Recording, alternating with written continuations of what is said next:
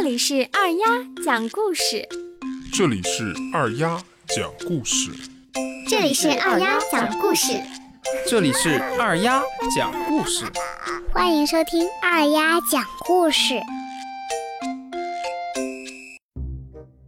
小朋友们晚上好，今天我给大家讲一个很多人都听过的故事，但是对我们一零后来说，好多人就不知道这个故事了，所以今天我把它拿出来给大家讲一讲。话说从前有一位非常善良的农夫，每次遇到别人有困难，都非常乐于帮助别人。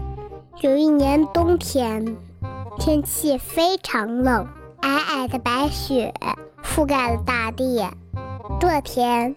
农夫赶着马车从集市上回来，忽然看到有一条大黑蛇冻僵在路上。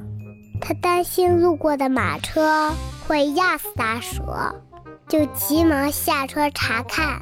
他来到了蛇的旁边，看着冻僵的大黑蛇，善良的农夫在想：蛇很怕冷的。冬天需要冬眠才能活到第二年。这条蛇如果不及时被救醒，它就死定了。想到这些，善良的农夫动了怜爱之心，连忙轻轻地将大黑蛇捡起来。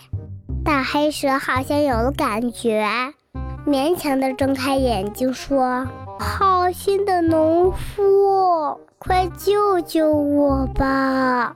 我都快被冻死了，我又饿又冷，快不行了。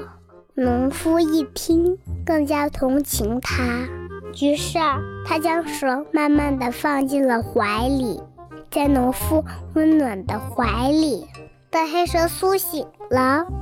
很快恢复了体力，他慢慢的从农夫的怀里钻了出来，看见农夫，立刻露出凶恶的目光，说：“你救了我，我现在的肚子很饿，你就再帮帮我吧。”说完，吐出长长的信子，狠狠地咬向农夫。